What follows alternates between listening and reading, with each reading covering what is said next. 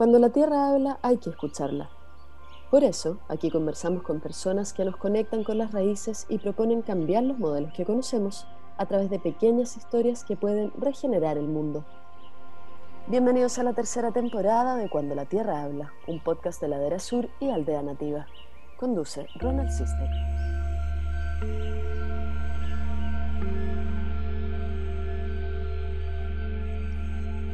En este capítulo de la temporada de alimentación regenerativa nos adentramos en la nutrición para el cuerpo, las emociones y el alma de la mano de la dietista y nutricionista española Carla Zaplana. Dedicada a ayudar a las personas a través de la alimentación, Carla ha publicado varios libros, entre ellos Come Limpio, una propuesta y filosofía donde plantea que una alimentación sana no solo ayuda a nuestro cuerpo físico, sino también al cuerpo emocional y al cuerpo espiritual. Conversamos de superalimentos, de los principios de comer limpio, de los ayunos intermitentes, del hambre emocional y el hambre real, del espejo que somos con nuestro ecosistema, porque lo que le hace bien a tu cuerpo le hace bien al planeta. Eso y más en este capítulo de alimentación regenerativa de nuestro programa Cuando la Tierra habla. Que lo disfruten. Bueno, bienvenidas y bienvenidos a nuestro programa Cuando la Tierra habla, pequeñas historias que pueden regenerar el mundo. En nuestro ciclo de alimentación regenerativa, hoy nos acompaña Carla Zaplana. Eh, ella es dietista, nutricionista, enfocada en una alimentación depurativa y basada en alimentos de origen vegetal. Hola Carla, muy bienvenida a este espacio. Hola a todos, gracias Ronald por, por el espacio, por la invitación y encantada de estar aquí y compartiendo. Genial. Em, Carla, a nuestros invitados siempre comenzamos con eh, esta pregunta, ¿no? Para nosotros el nombre de nuestro programa es muy clave.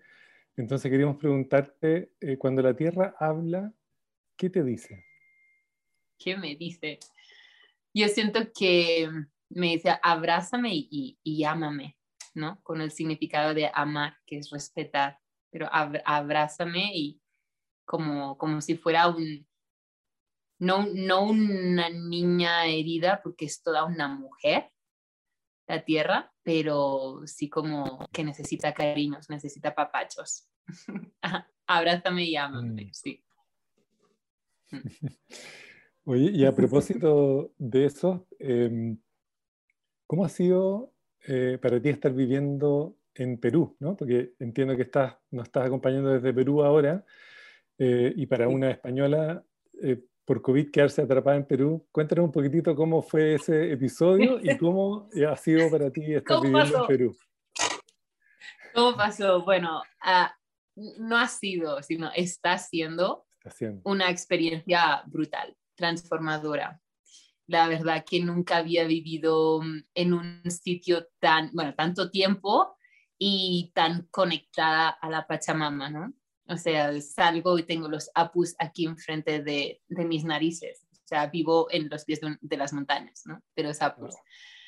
Ah, es, es, impresionante. Ya simplemente estar rodeada de esta naturaleza, como que entras en, en su vibración, ¿no? O sea, te fuerza.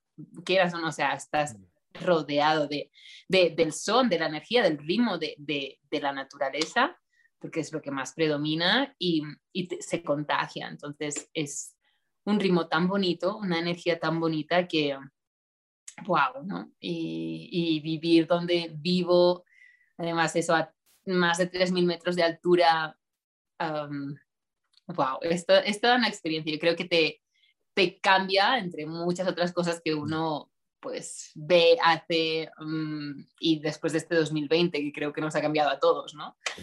Pero yo creo que el universo eligió para mí un sitio paradisíaco para pasar este 2020, porque yo no lo elegí, o sea, no era mi intención, pero aquí terminé, ¿no?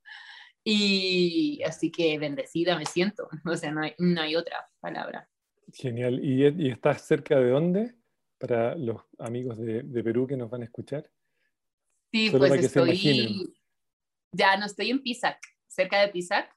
Estoy como unos 45 minutos de Cusco. Wow. Sí. Qué maravilla. Qué lugar más increíble, además.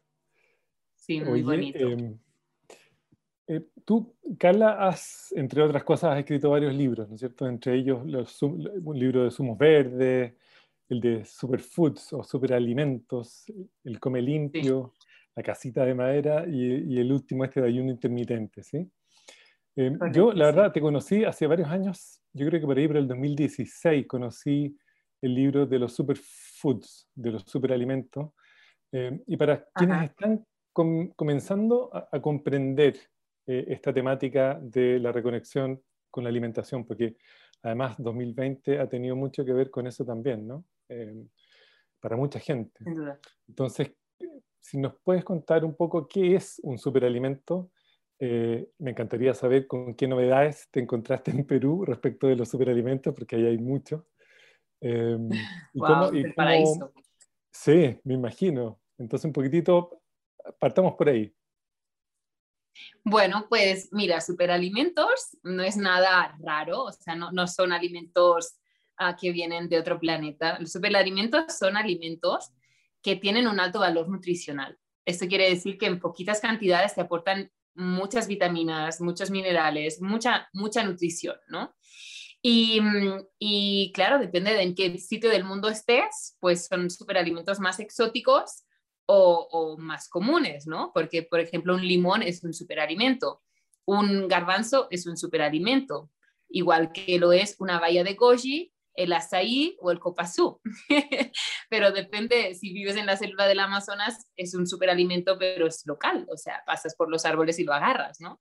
O si vives en Mongolia, pues tienes las bayas de goji, ¿no? O si tienes, si vives más en Asia, pues tienes reishi, tienes shaga, que son setas medicinales, y eso, ¿no? Lo que pasa es que, pues en los últimos años se ha ido conociendo las propiedades de estos alimentos autóctonos en los diferentes puntos del mundo y debido a la globalización, pues ahora tenemos al alcance mm, espirulina de Hawái aquí en Perú o bayas de ah, golden berries en, exacto, en, en, India, ¿no? Es, bueno, porque es por, por, por, lo que pasa, ¿no? Pero superalimentos se trata de esto, alimentos con un alto valor nutricional y yo obviamente, pues cuando hablo de seguir una alimentación saludable, nutritiva, rica, balanceada, contemplo este tipo de alimentos, ¿no? Pero siempre apoyando el consumo de superalimentos locales, ¿no? Extras, pues, pues, pues mira, por curiosidad, porque puedes acceder a ellos, porque te lo puedes permitir, entonces los compras, pero, por ejemplo, aquí, yo en Perú, que te digo que es como el paraíso de los superalimentos, pero, pero superalimentos de acá es la kiwicha, es la quinoa, ¿no? Entonces, incluso algunas papas que son de colores multicolores tienen pigmentos muy antioxidantes, pues también podrían llegar a ser superalimentos, ¿no? Buscar, o las bayas que encuentras por, por el bosque o por el campo, por la montaña, o las frutas locales, todo esto son superalimentos, ¿no? Y bueno, pues yo empecé a experimentar con ellos y pues no sé, creo que el libro salió en 2016. Sí, el libro salió en 2016. Sí, porque era, estaba recién salido cuando, cuando lo vi, sí. Pues, pues mira, ya llevaba como un par de años o tres o más, sí, más experimentando con los superalimentos, viviendo en Estados Unidos y ahí tenía acceso a, muchos de ellos de muchos puntos del mundo.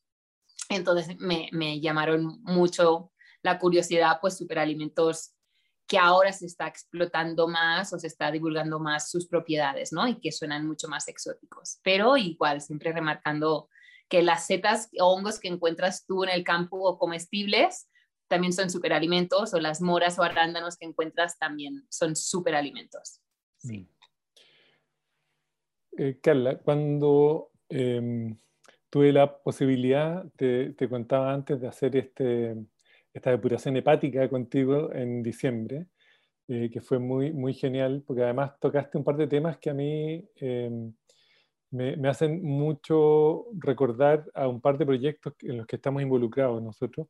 Eh, que tiene que ver con el desarrollo de eh, huertas biointensivas regenerativas, eh, sin uso de ningún tipo de pesticidas, sin agrotóxicos, sin, sin nada. Y, y, me encantaría como tu reflexión, porque, y, aquí quizás también como introducimos el tema de, de, comer limpio, ¿no? Eh, ¿Cuál es el valor o qué, o qué recuperamos con esta estrategia de mezclar superalimentos y eh, esta filosofía de comer limpio? ¿Qué conseguimos? Bueno, yo creo que estar más sazón con, con tu esencia. el comer limpio para mí hace referencia a comer lo más natural posible, intentar evitar los tóxicos, ¿no?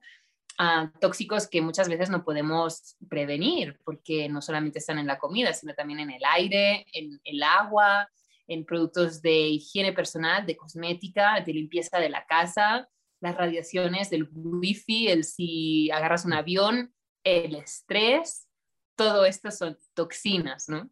Pero sí es cierto que mm, a través de la alimentación, si, no son productos ecológicos, también siempre vas a ingerir algún producto químico por, los pesticidas, herbicidas, conservantes, colorantes, hormonas, ah, antibióticos que puedes encontrar en alimento. Ah, pero sí, pues que dentro, bueno, y si son ecos, pues, pues mucho mejor, vas a eliminar toda esta lista que acabo de mencionar, pero además a través de alimentos, los alimentos tienen componentes que ayudan al cuerpo a poder eliminar todas estas sustancias tóxicas, ¿no? Con lo cual, para mí es la base de la salud. No es tanto lo que le das al cuerpo, sino lo que le sacas o lo que no le das que lo mm. puede dañar.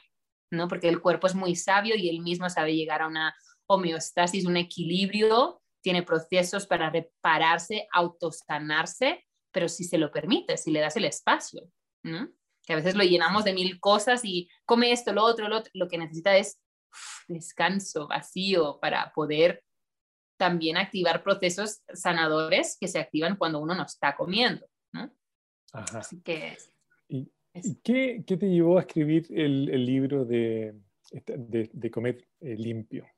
¿Cómo fue el proceso tuyo primero? ¿no? Y, y sí, un poco del libro. Exacto, claro, el, el libro es un reflejo de, de, mi trayectoria o mi punto de vista acerca de la alimentación, ¿no? Porque mm, yo sí, soy dietista nutricionista, eh, licenciada en la Universidad Ramón Llull de Barcelona, estudié en la universidad y todo súper, ¿no? Muy profesional. Pero cierto es que cuando, mira, justo dos meses después de graduarme, me fui a vivir a Estados Unidos y allí yo, de a modo personal, experimenté muchos cambios de salud leves, o sea, poquitas cosas que dices no es nada, pero suficiente como plantearme qué, qué estaba pasando, qué es lo que estaba provocando esos cambios en mí, ¿no? Y bueno, con mi fe a los alimentos dije, bueno, será lo, que estoy comiendo. O sea, intento mm, seguir una alimentación, una dieta mediterránea, que es lo que me habían como puesto en la cabeza en, en la universidad. Y fíjate, o sea, estoy hinchada, estoy subiendo de peso, mi piel me salen como granitos, estoy decaída, me falta energía. ¿Qué, es eso? O sea, ¿qué, ¿qué está pasando, no? Y ahí es donde empezaron todos los interrogantes. Y más, pues fíjate, ¿no? En un país como es Estados Unidos y en ese mm. momento yo no tenía conciencia, ah, pues esto está de oferta, ah, pues esto, ah, no sé qué, light, bueno, sin azúcar, esto, ¿no? ¿Crees que es lo mejor? Y de repente me encontré así, ¿no? Y dije, ¿qué está, qué está pasando? Y bueno, y ahí fui poquito a poco informándome, siguiendo doctores de medicina integrativa. Y empecé a escuchar esto de los jugos verdes y dije, ay, a ver qué es, ¿no? Porque yo siempre soy, mi primer conejito de indias siempre soy yo. Siempre voy a probar en mí. Y nada, probé esto de los jugos verdes y oye tú, no sé, me, me empecé a sentir con más energía en las mañanas, más deshinchada, mejoró mi piel, más energía y dije, ups, mira tú. ¿Y qué son los jugos verdes? Bueno, pues más vegetales mm, frescos, más verduras, más frutas, más natural. Eh, bueno, pues le vamos a, poner más allí, ¿no? Y de ahí vas escuchando, vas estudiando a modo personal, pues sobre una alimentación, pues mira, más basada en plantas, ¿no? Esto del vegetarianismo o el veganismo, a ver, voy a ver, y te adentras allí, vas descubriendo nuevos alimentos de ahí aparecen los superalimentos, voy incluyendo y poquito a poco, sin darme cuenta, mi alimentación pasó a ser 100% vegetal, eliminando productos de origen animal, en mi caso, y me sentía fenomenal, ¿no? Y dije, bueno, ok, a mí esto me está pasando, pero esto es para todo el mundo. yo puedo divulgar esto yo hay que bases hay, ¿no? Como buena Capricornio necesito como, ¿no? Bases científicas, salida de la universidad, ¿no? Ahí con los libros, los, las investigaciones, los estudios, todo. Bueno, y ahí empecé a, a, formarme en diferentes escuelas, institutos en, en, Estados Unidos, pues en Nueva York, en California, en Puerto Rico, diferentes sitios y especializándome en una alimentación basada en plantas, depuraciones, alimentación viva. Y bueno, vi que sí. Entonces me animé a, empezar a, divulgarlo a través de mis redes y mis libros y después charlas, a retiros y, y, así fue, así fue mi, mi, cambio y después mi, mi, compartir, que obviamente pues uno siempre va informándose, reciclándose. No me siento para nada dogmática, o sea, como esto es esto y o radical o sigue esto y esto es la única forma de alimentarse que funciona. No, o sea, cada persona tiene que aprender a escucharse y saber cuál es la mejor manera de alimentarse. O sea, no para todo el mundo es el veganismo, ni el vegetarianismo, ni el carnivorismo, ¿vale? O sea, y, y una misma persona pasa por diferentes etapas de su vida y todos podemos cambiar. Mientras comas de una forma consciente, natural y, coherente sostenible en, tu ser, en tu medio ambiente, o sea, va a repercutir beneficiosamente a todos los niveles. Entonces, bueno, mientras sea así, pues cada cual sabrá qué tanto, qué tanto de animal le pone en su alimentación, por ejemplo. ¿Mm? Total. Eh, qué, bueno esto de, lo que acabas de decir para mí es muy central, esto de, ser consciente de, tu nicho ecológico, ¿no? Y de dónde estás como abasteciéndote y de la manera. Em, veo también que, tienes como harta influencia como de medicina tradicional china, eh, como de mezclas de alimentos. Eh, por, ahí, y, em, lo otro que, que, me llama la atención es justamente, bueno, un gran resumen, el libro de Comer Limpio. ¿Puedes compartirnos algunos como principios de lo que significa comer limpio? Sí. Alocar um, las bueno.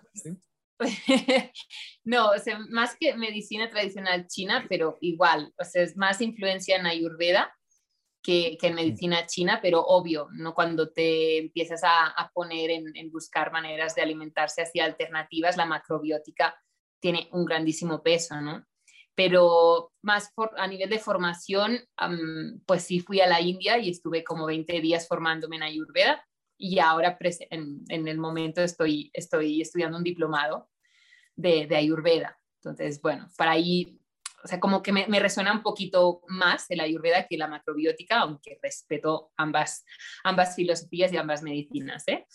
Y, bueno, pues eso, para mí la filosofía come limpio fue una manera como también de ordenarme y organizarme de cuando me decían, bueno, entonces tú lo que estás compartiendo no tiene nada que ver con lo que estudiamos en la universidad, ¿no? Mis compañeras de la universidad me decían, pero ¿y de dónde sacas esto? ¿no? Porque en la universidad es carne para la proteína y el hierro y leche para el calcio. Y era como, ups, creo que hay otras cosas, ¿no? Y, y, bueno, pues a partir de ahí es como que me organicé un poquito, bueno, cómo lo puedo presentar, cómo lo puedo... Y, y, puse como siete premisas que definen esta filosofía, ¿no? La primera, la que decía, y creo que la más importante, es, es intentar evitar el máximo de toxinas de tu ambiente, de tu alrededor, ¿no? Y empezando por la comida.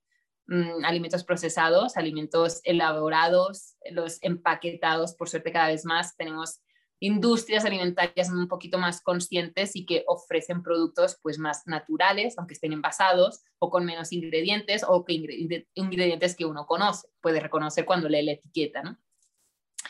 Pero eso, intentar evitar el máximo la toxicidad, ya sea por todos los factores externos que vienen, algunos no los podemos evitar porque no vivimos en medio del Amazonas o dentro de una burbuja, yo casi casi, pero, pero igual, ¿no? Recibes, recibes esto. pero sí que a través de los alimentos, como decía, pues te puedes ayudar a limpiarlas. Después, la segunda, la segunda premisa es del, campo a la mesa, de, eso, del árbol a tu plato, ¿no? O del campo a tu, a tu plato. Y mm, es decir, mínimamente procesado. O sea, un alimento en, en, inglés hay una frase que dice que real food has no label, ¿no? Que un alimento mm. real no tiene etiqueta. Una, una manzana no necesita una etiqueta, una lista de ingredientes, porque es una manzana. Unas nueces son unas nueces. Listo. O sea, y esta es la manera natural que la naturaleza tenía pensado, intencionado que nos alimentáramos y no de mm, cookies o galletas de no sé qué o no, o sea, no. Y con eso ya nos podemos alimentar y sobrevivir y vivir mucho mejor que comer alimentos empaquetados. Así que mínimamente elaborados, ¿no? que es cuando más se conserva también las vitaminas y minerales y antioxidantes y enzimas de, de los alimentos.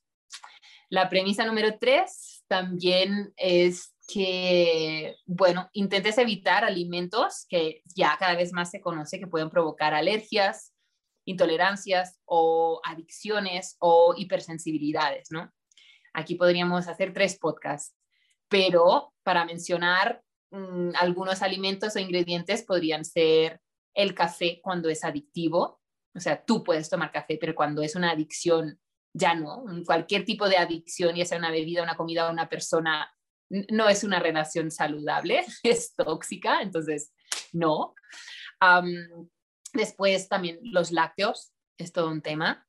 Ah, y el tema del gluten, ¿no? Cuando estamos utilizando harinas mm, procesadas, harinas que no, están, no vienen de masas madres o granos antiguos, todo esto también puede afectar a nuestra salud, inflamación, dolores articulares, problemas de la piel, respiratorios. Eso puede estar provocado por el consumo de estos de algunos de estos alimentos, ¿no? O ingredientes. Entonces, intentar evitarlos o vigilar nuestra relación con ellos. esto también Después, la premisa número cuatro es más, cuenta colores y no calorías. No somos un número, no somos un número definitivamente y en el color hay vida. color es vida. ¿Tú qué quieres ser? ¿Un número o quieres ser vida? ¿No? Entonces, ¿dónde encontramos también colores? Encontramos colores en frutas, verduras, ¿no? Principalmente, ¿no?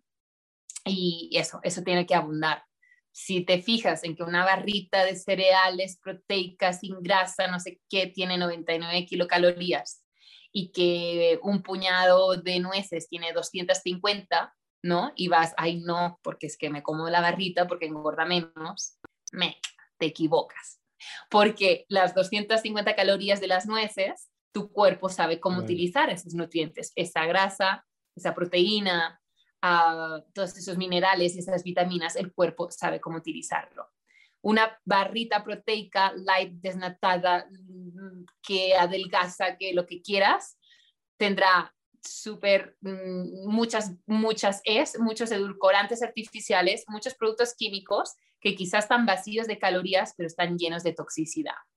Y tu cuerpo va a reaccionar mal frente a ello uno de los mecanismos de defensa de nuestro cuerpo, de protección de nuestro cuerpo, es envolver las partículas tóxicas y almacenarlas en sitios alejados de nuestros órganos vitales, como son las caderas, como son los muslos, como son los antebrazos, la papada y ya cuando hay un exceso en el, en el vientre, en el estómago, en la barriga, ¿no? Entonces, quizá no habrá calorías, pero son toxinas, igual tu cuerpo va a almacenar grasa para protegerse. Entonces, ¿Quieres adelgazar? Come las nueces y no algo lleno, repleto de es y de productos químicos que no, que no conoces, ¿no? Come natural y te vas a desinflamar, verás. Y entonces de todo lo que hemos dicho, que, que no, que no, que no, entonces que sí. Pues la premisa número 5 es, pues bueno, ¿qué, qué tipo de alimentación podemos seguir o, o, deberíamos seguir o promueve la alimentación come limpio? Pues una alimentación antioxidante, alcalina, antiinflamatoria y depurativa. ¿Cómo se logra esto? ¿Qué alimentos nos traen estas propiedades? Pues frutas, verduras, hortalizas, raíces, tubérculos, semillas, frutos secos, cereales integrales, legumbres, algas. Fíjate si hay una variedad de grupos de alimentos. Los que piensan que no se puede, claro que se puede. Claro que, claro que, se, claro que se puede, claro que se puede. Entonces, esto para mí tendría que ser la base de, de la alimentación. Que después le agregues proteína animal es opción totalmente personal, no, no es necesario, ya se ha visto que no es necesario de vida o muerte, pero, pero es totalmente opcional, porque con el, el, resto de grupos de alimentos cubres tus necesidades. Sí. Em, ¿Eran siete? ¿Faltan? Sí, faltan dos. faltan dos. La sexta, la sexta siguiendo, y lo habías mencionado, ¿no? La correcta combinación de los alimentos y inspirado un poquito en, el ayurveda, hay ciertos alimentos que si no los mezclas, tus digestiones son mucho más livianas.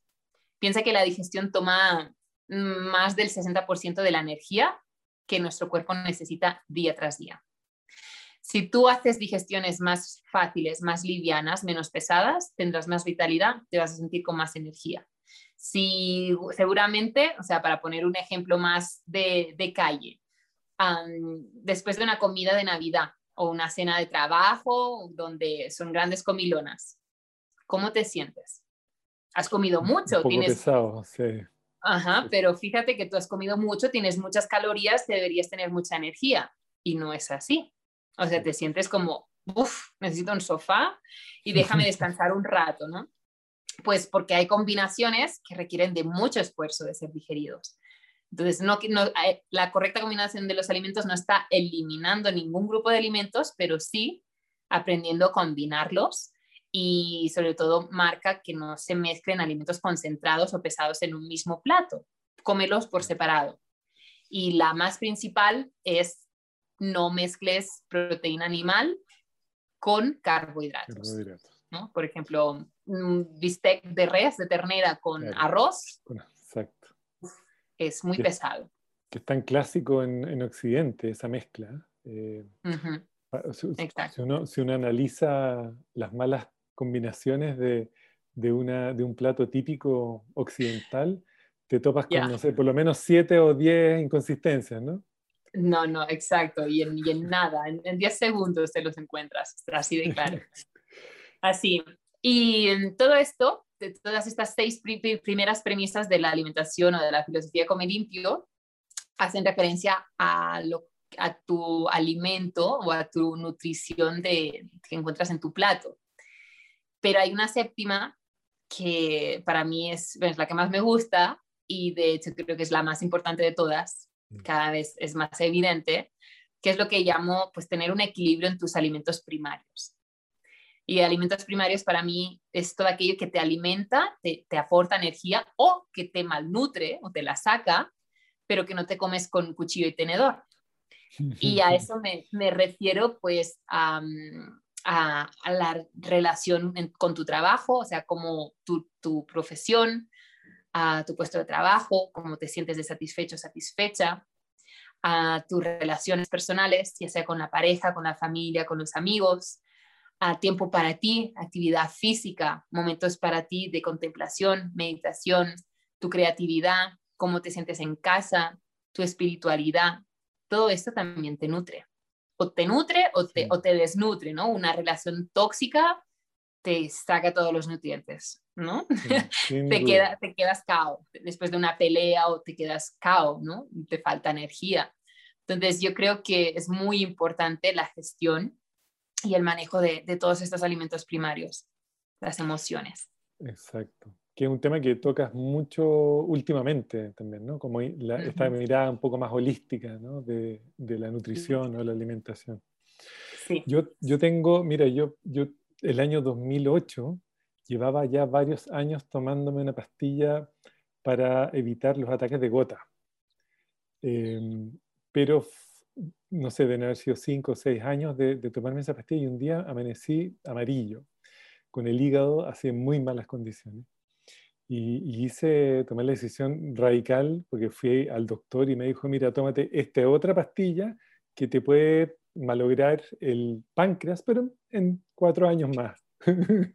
eh, tienes cuatro años de frente y después tendrás el hígado y el páncreas. Pero el hígado va a estar muy bien.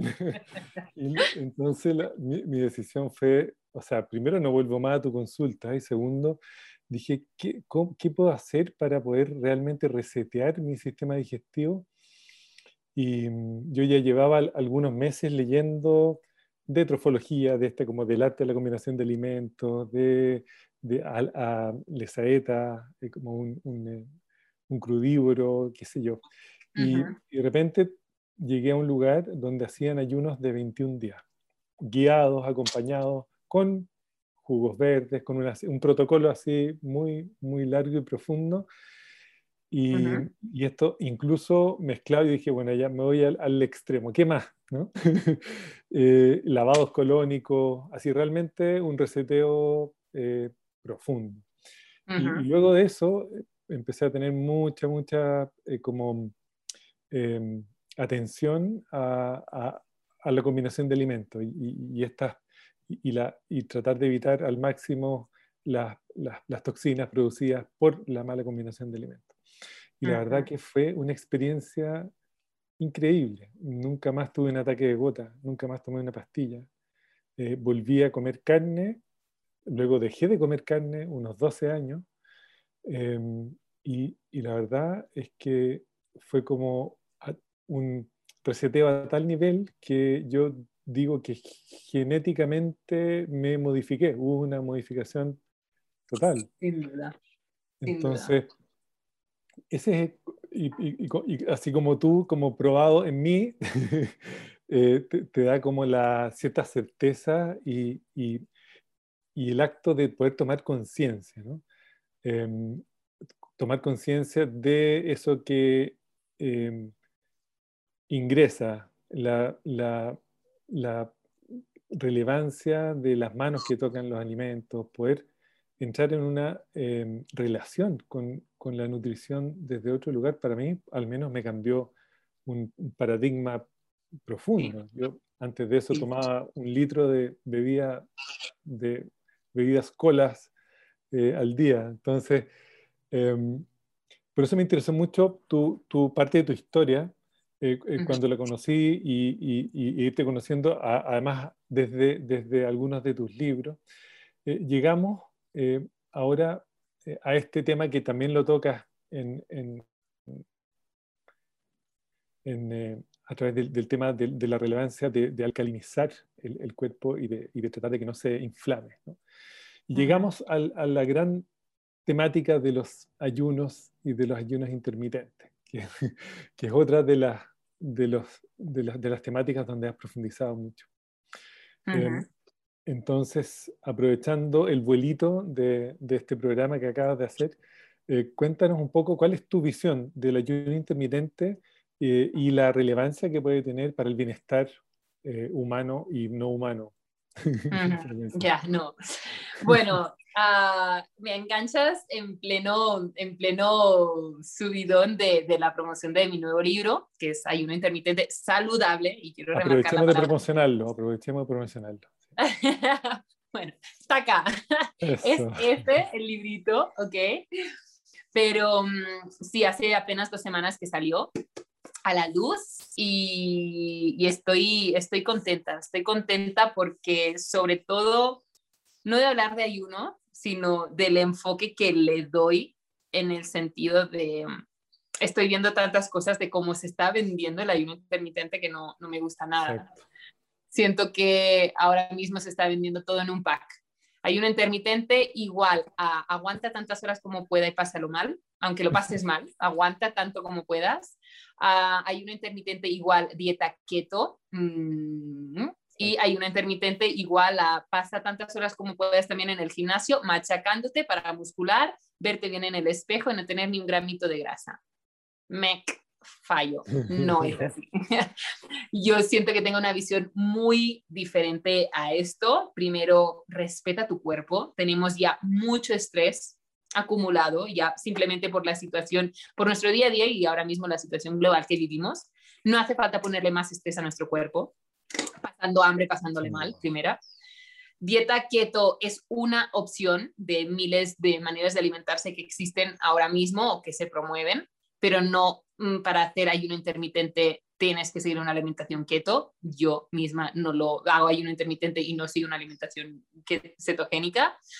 Y si quieres ir y pasar tus horas en un gimnasio machacándote para ver en el espejo y esta es tu prioridad, adelante, no es la mía y creo que no es la de todo el mundo. Habrá personas que sí, otras que no, pero ayuno intermitente lo puedes hacer sin necesidad de verte súper musculoso delante del espejo. ¿vale? Yo siento que el ayuno intermitente es una herramienta para tomar conciencia y autoconocerte un poquito más. Porque ayuno intermitente hace referencia a respetar más también los ciclos circadianos, al biorritmo del cuerpo. Somos animales mamíferos diurnos que necesitamos energía cuando el sol está arriba, no cuando el sol no está, no cuando es de noche. Entonces, el sentido de cenar más temprano, no comer a las 3 de la madrugada o a las 12 de la noche, porque en ese momento tu cuerpo o tu sistema digestivo está asimilando proteínas o está activando el proceso de limpieza natural. No es momento de activar el proceso digestivo. Eso lo haces una noche, no pasa nada. Lo haces dos, tres, cuatro, cinco noches, no pasa nada.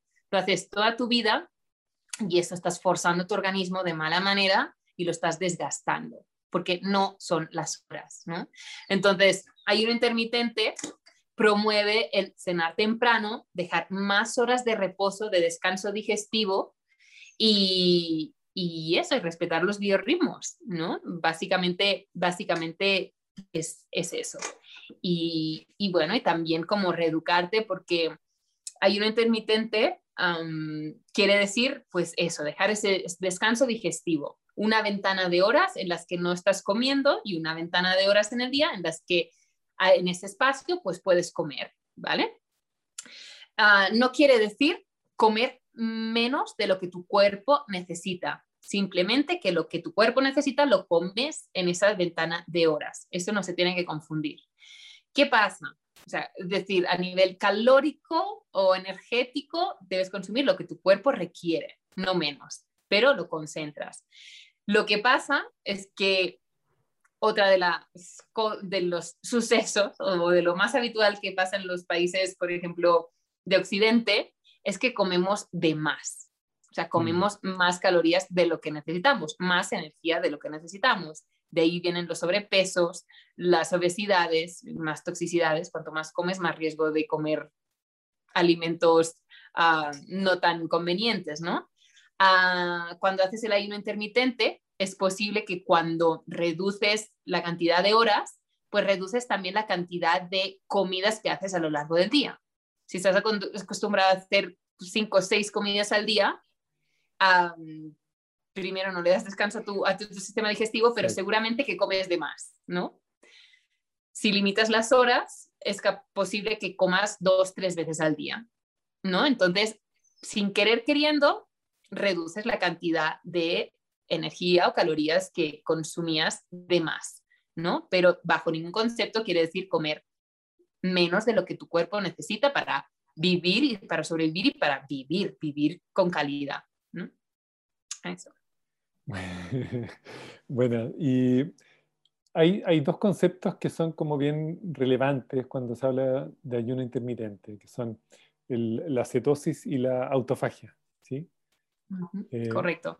¿Puedes compartir un poco con nuestros auditores quién, qué, qué son y por qué son relevantes.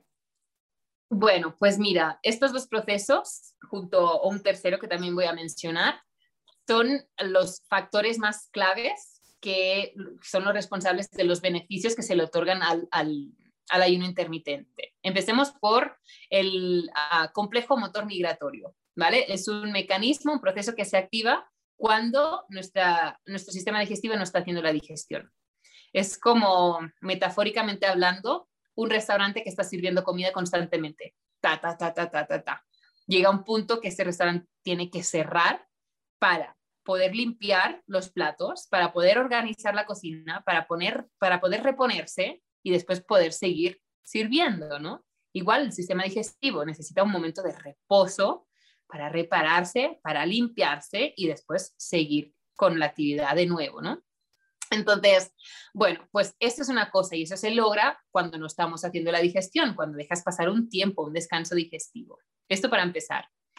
La cetogénesis. ¿Qué es la cetogénesis? Cetogénesis quiere decir que cuando llevas bastantes horas sin comer, se dice que a partir de unas 12 horas de ayuno intermitente,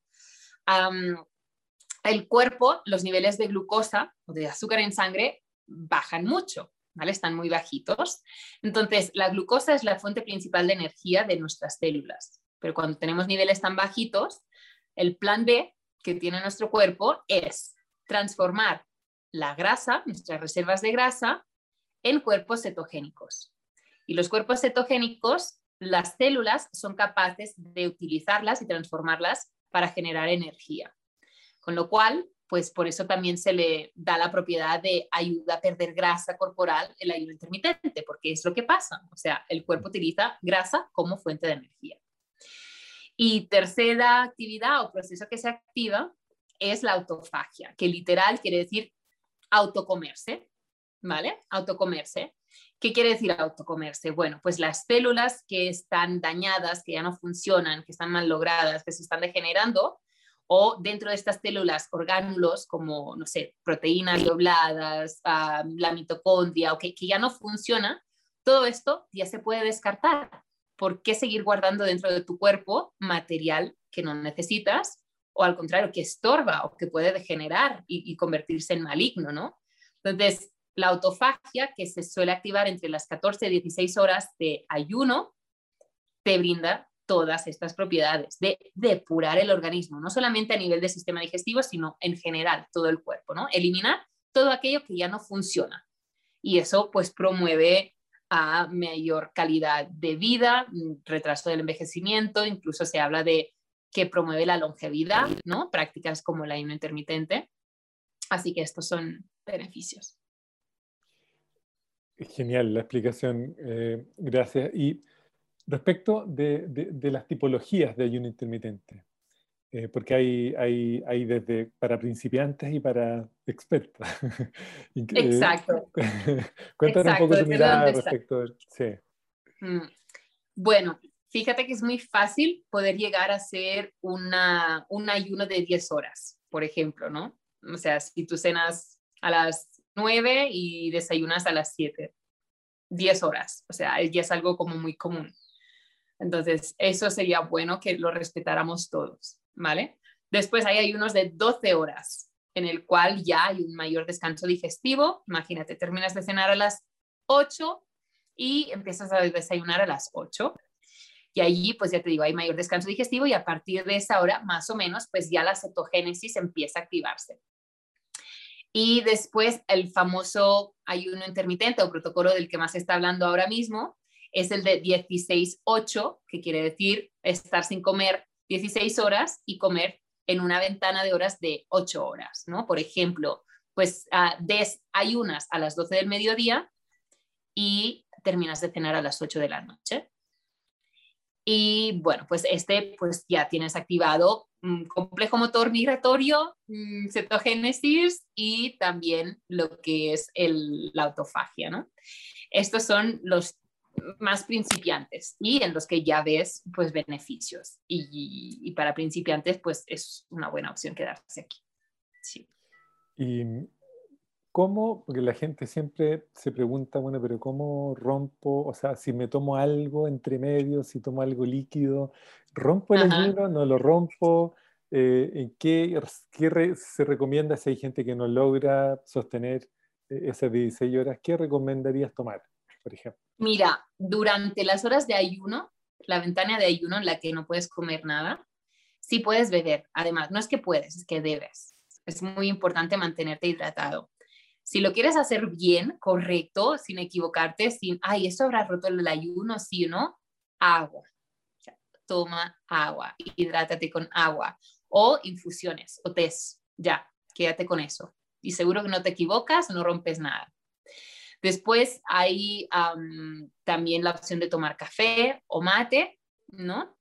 Que son bebidas muy acalóricas, que tienen apenas calorías lo que como tienen una elevada cantidad de cafeína y teína, yo no recomiendo tomar o abusar de esto mm, durante el ayuno, porque son ah, bebidas que activan un montón, pueden llegar a causar estrés por dentro, entonces no necesitamos más estrés, ¿vale? Pero hay el error de personas que ah, pues se sustentan en tomar café porque les sabe rico, porque les da energía y así aguantan muchas horas en ayunas.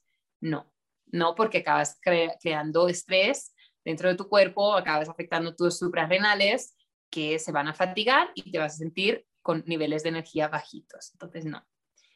Y, caldos vegetales. Caldos vegetales también es algo que se habla, se permite, caldos que, de verduras, por ejemplo, que no estén hechos de, con, con almidones, con papa, boniato, camote o yuca, que eso sí quedaría en el, en el caldo y, activaría ya la, la, desactivaría la autofagia y la cetogénesis, ¿no?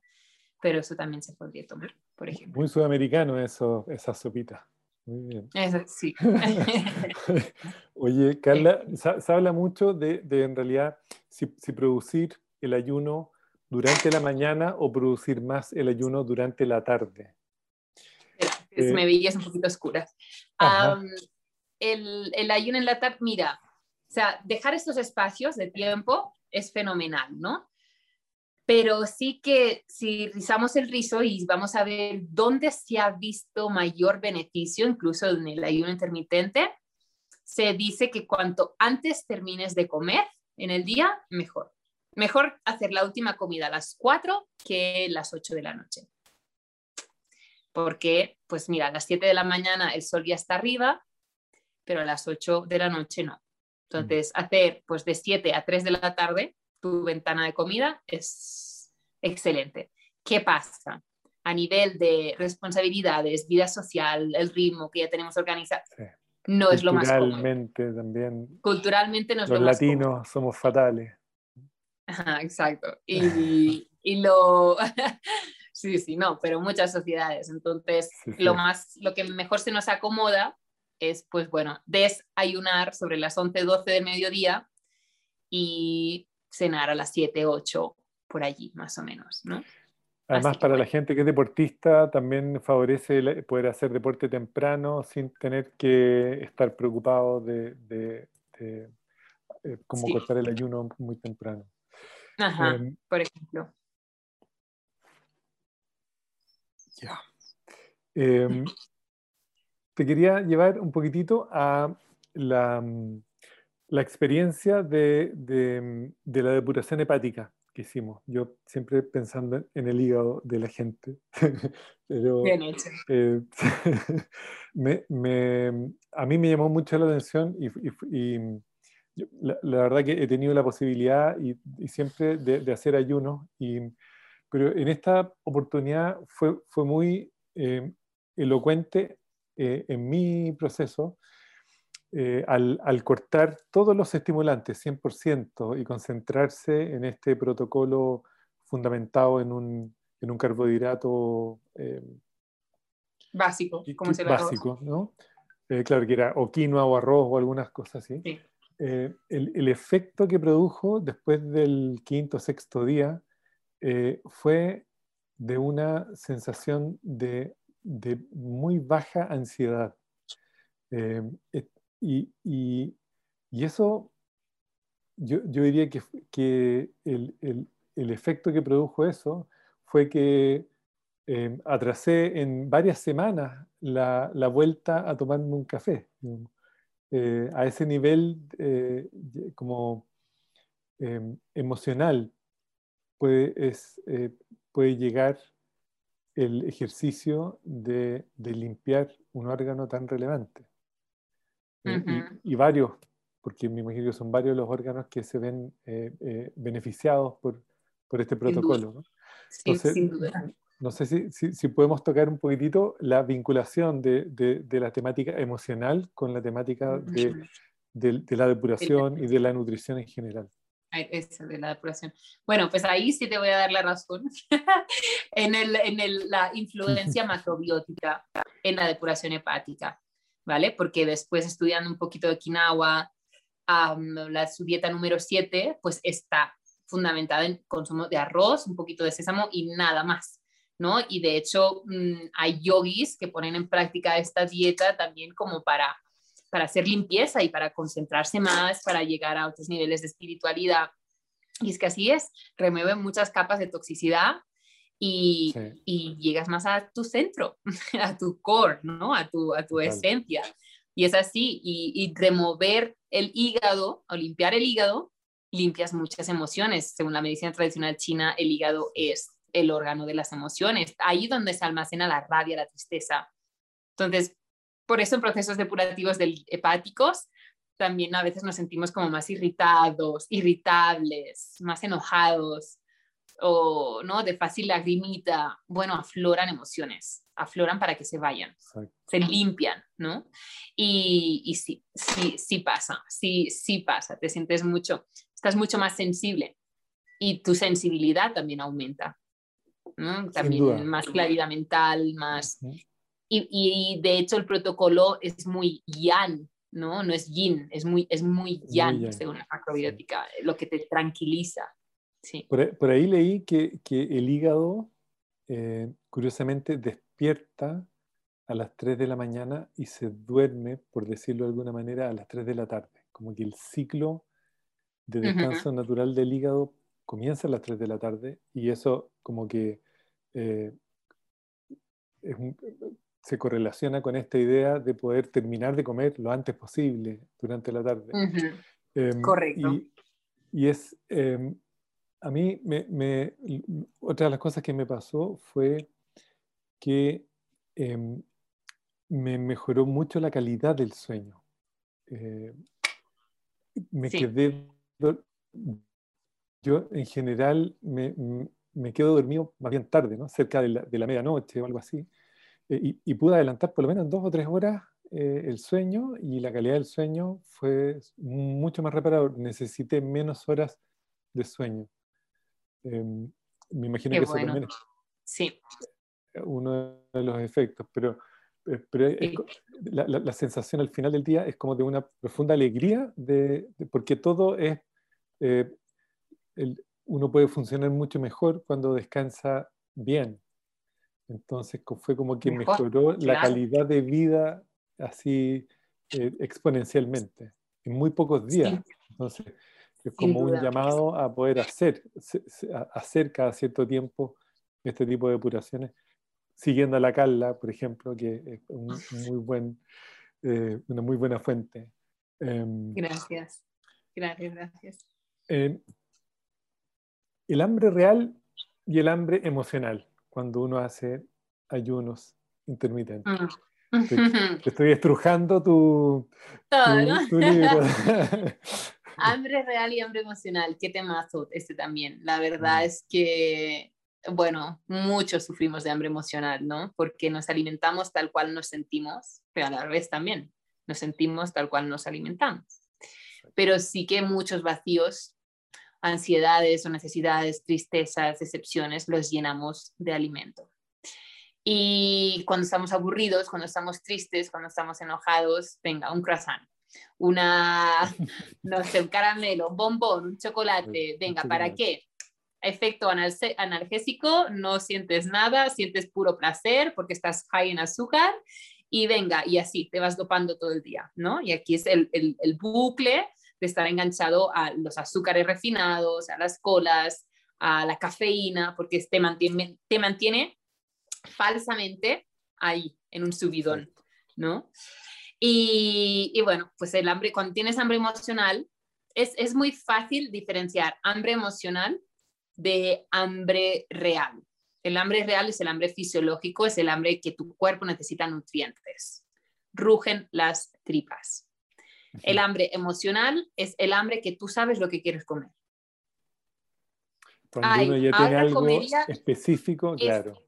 Ahora comería esa galleta, ¿sabes? Esa, ahí, esa con las pepitas de chocolate, o ese bombón así, o ese fruto seco así saladito con que hace crunch, crunchy. Y eso es hambre emocional, ¿sabes? Porque si tienes hambre de verdad, te digo yo que te comes un plato de acelgas con garbanzos, ¿vale?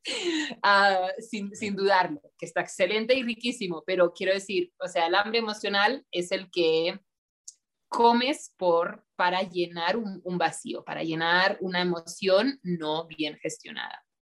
Ah, lo que puede pasar, por ejemplo, pero ah, con el ayuno intermitente es que si te digo, ok, tú estás cenando a las 10, 10 y media de la noche y te propongo, ok, pues vamos a cenar a las 8, si tú te quedas despierto hasta las 12 o la 1 de la madrugada, a las 10, 10 y media vas a tener ese gusanito de hambre. Exacto. ¿Mm?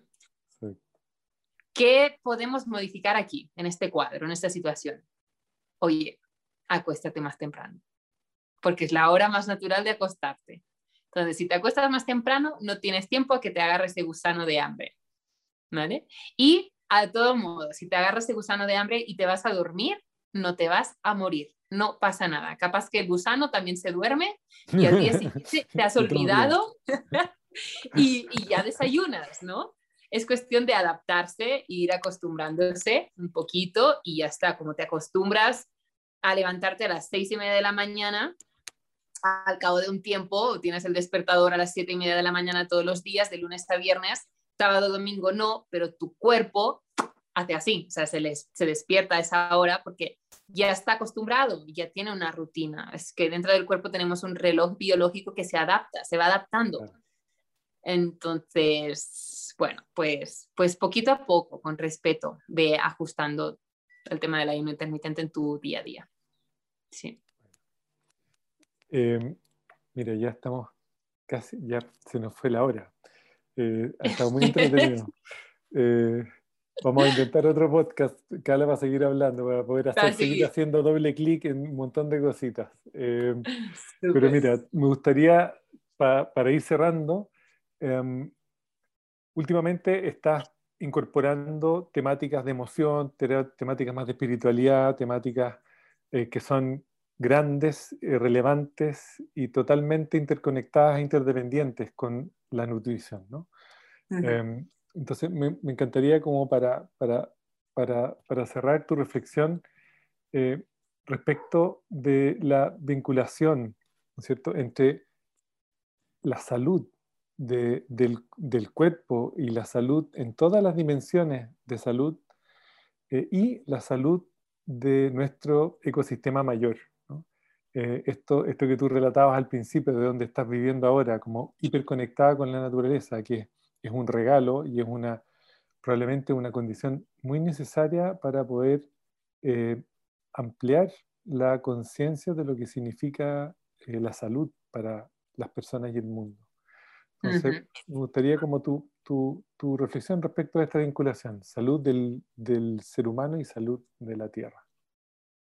Bueno, sonará muy hippie, bohemio, lo que tú quieras, pero todos somos uno. todos somos uno.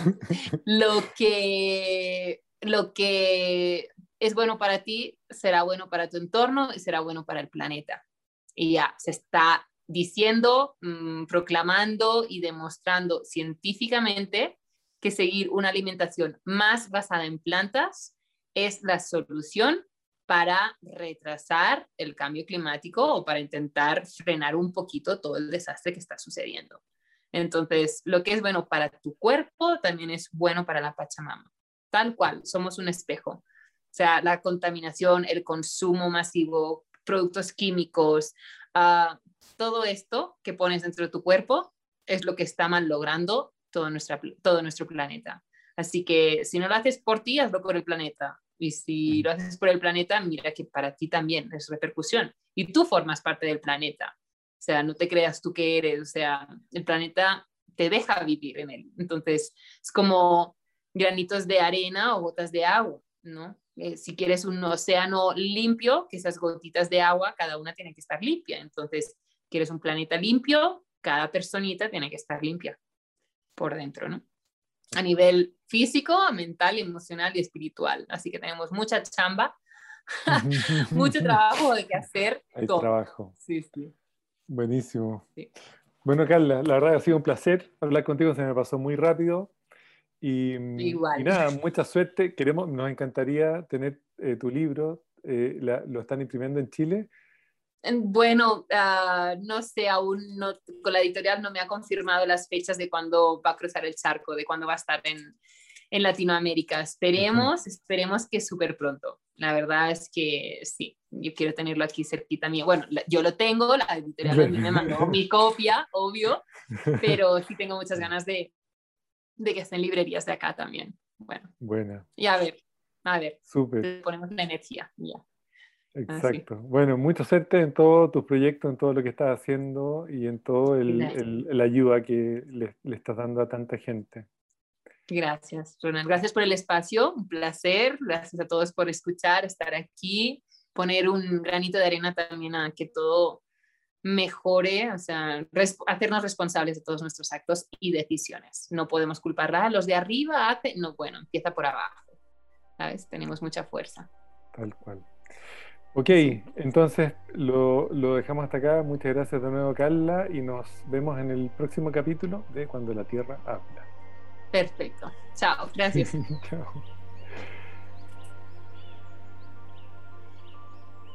Pronto nos volvemos a encontrar en un próximo episodio de Cuando la Tierra habla, un podcast de Ladera Sur y Aldea Nativa, sabores que regeneran. La música de este programa es realizada por nuestros amigos Joe y John de Plant Wave, a través de los sonidos de las vibraciones de las plantas.